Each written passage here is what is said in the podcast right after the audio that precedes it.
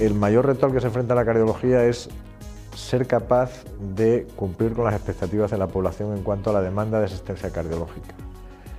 Y además intentar hacer los procesos lo más eficientes posible. Un diagnóstico precoz y además una especialidad que también requiere un tratamiento precoz si hablamos del infarto agudo de miocardio.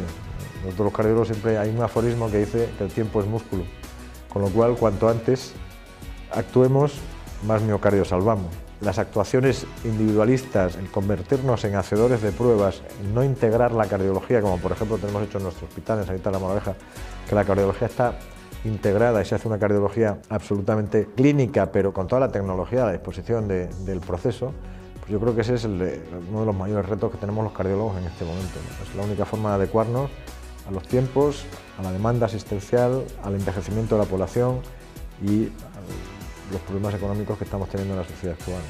Yo creo que eh, en, un futuro, en las líneas de investigación de regeneración miocárdica, bien con, fundamentalmente con, con, lo que se ha llamado, con lo que todos conocemos como células madre, probablemente vayan a tener éxito.